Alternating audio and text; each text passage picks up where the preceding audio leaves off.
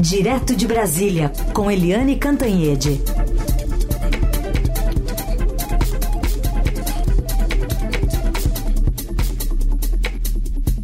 Oi, Eliane, bom dia. Oi, bom dia, Heisen, bom dia, ouvintes. Bom, a gente começa com uma avaliação sua do que foi a reabertura dos trabalhos do Congresso, principalmente os recados mandados, mas antes vamos colocar para você ouvir também conosco. É, primeiro, o presidente Arthur Lira, que afirmou que errará grosseiramente quem apostar numa inércia da Câmara em razão das eleições deste ano e das especulações de quem irá sucedê-lo na presidência da casa. A gente vai ouvir esse trecho. Errará Repito, errará grosseiramente qualquer um que aposte numa suposta inércia desta Câmara dos Deputados neste ano de 2024, em razão sejam por causa das eleições municipais que se avizinham, seja ainda em razão de especulações sobre eleições para a próxima mesa diretora a ocorrerem apenas no próximo ano. Errará ainda mais quem apostar na omissão desta casa, que tanto serve e serviu ao Brasil, em razão de uma suposta disputa política entre a Câmara dos Deputados e o Poder Executivo. E do lado do presidente do Senado, Rodrigo Pacheco, o recado foi ao Poder Judiciário, ele cobrou respeito às prerrogativas dos parlamentares e falou da votação de projetos que limitam poderes de magistrados, especialmente do Supremo. Discutiremos temas muito relevantes que, inclusive, tocam aos demais poderes, como a limitação das decisões monocráticas no âmbito do Supremo Tribunal Federal, os mandatos de ministros do Supremo Tribunal Federal e a reestruturação geral das carreiras jurídicas, considerando as especificidades e a dedicação exclusiva inerentes à atividade desempenhada pelos membros do Poder Judiciário. E aí, Helene, o que, que esses discursos dizem sobre a harmonia entre os poderes? é, o, na reabertura do judiciário, na semana passada, o presidente do Supremo, uh, o ministro uh, Luiz Roberto Barroso, ele falou na harmonia dos poderes e o presidente Lula também falou né, da retomada tomada da harmonia entre os poderes. Mas a harmonia não está tão harmoniosa assim, não, Heisen, porque é, os discursos ontem foram cheios de recados que, como você disse, foram recados mal humorados.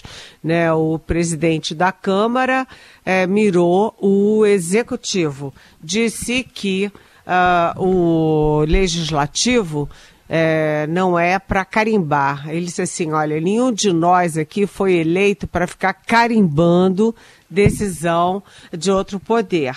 E ele disse também que o orçamento não é nem deve ser de autoria exclusiva do executivo. E aí acrescentou assim: muito menos de uma burocracia técnica. E aí ele especificou: sim, as votações do Congresso são para mexer, para aprofundar, para melhorar. Enfim, ele está numa posição de guerra. E lembrando que o Arthur Lira eh, não foi eh, em duas solenidades importantes. Uma, aquela solenidade da democracia, do 8 de janeiro, e a outra foi a própria reabertura do judiciário com os presidentes de todos os poderes. Então ele anda ali é, com a faca na, na boca, né? Pronto para para uma guerra. E o já o Rodrigo Pacheco, presidente do Senado, mirou o, o, judiciário e ele já na posse, né, na, na, retomada dos trabalhos do, do Congresso, o Rodrigo Pacheco avisou, olha, nós temos pautas importantes e aí citou o quê? Citou é, o limite de mandatos do Supremo, né, o avanço contra as decisões monocráticas uh, do Supremo e a, acrescentou, né?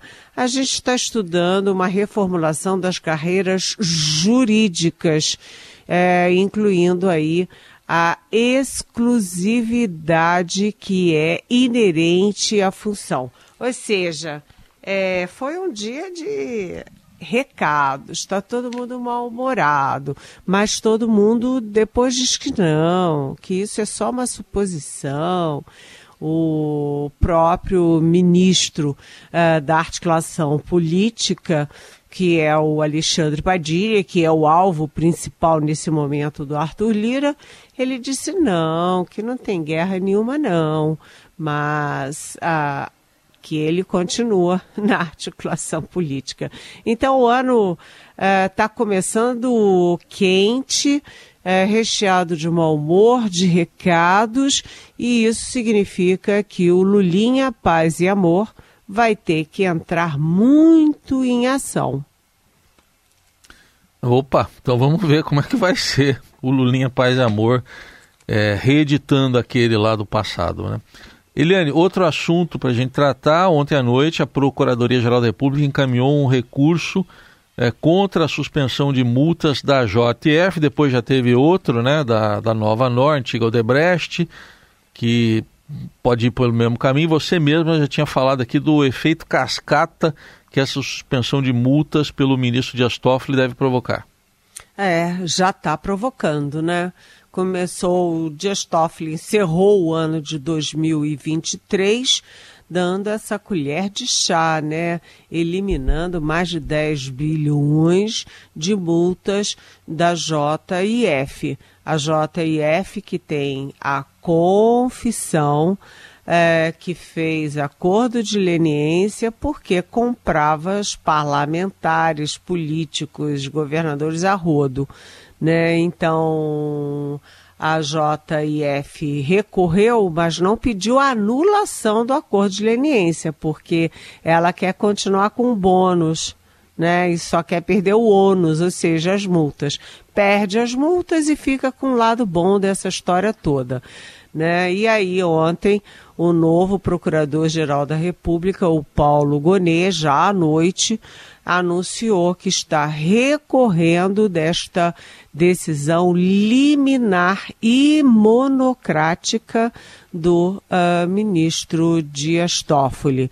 E depois dele encerrar o ano fazendo essa, o Toffoli fazendo essa, esse saco de bondades para a JIF, ele abriu o ano de 2024 fazendo o mesmo pacote de bondades para a Novo Honor, que é o novo nome, a nova marca da Odebrecht, que também tem pilhas de provas, tem uh, horas de uh, confissões sobre a corrupção que fazia ali nas, nos governos anteriores. Então, depois de recorrer da decisão do Toffoli sobre a JIF, a tendência agora do Paulo Gonet é recorrer também da decisão do Toffoli, repito, liminar e monocrática, é, em favor da Odebrecht. Enquanto isso, outras empresas, a OAS, por exemplo, grande empreiteira, já está ali na lista para bater na porta do Toffoli e dizer, oba, também quero essa mamata. Enfim, é, é, o ano terminou com esse escândalo, o ano de 2023, e o ano de 2024 já começa com essa, esse escândalo tomando as manchetes. E neles, o centro da história está no gabinete do Dias Toffoli. Bom, falando em Dias Toffoli, recentemente teve a divulgação do ranking da corrupção, que a gente comentou aqui, inclusive, né, da Transparência Internacional. E foi citada até, essa, foram citadas decisões do ministro Dias Toffoli, suspendendo essas multas com um tom crítico e ontem o ministro Toffoli mandou investigar a Transparência Internacional. Pois é, é foi assim tão, tão óbvio que ele estava usando cargo de juiz, ele estava usando a toga para retaliar uma, uh, o índice de percepção da corrupção da transparência internacional, mas tão óbvio, tão óbvio que ficou o escândalo em cima do escândalo. A a TI, né, como a gente fala, que é a Transparência Internacional, é uma ONG que monitora a percepção de corrupção, a corrupção no mundo inteiro, né? E é, no último relatório sobre 2023, o Brasil caiu 10 posições, ficou no seu segundo pior é, desempenho desde 1995 e está em, no lugar 104 é, de 180 países, uma posição muito ruim.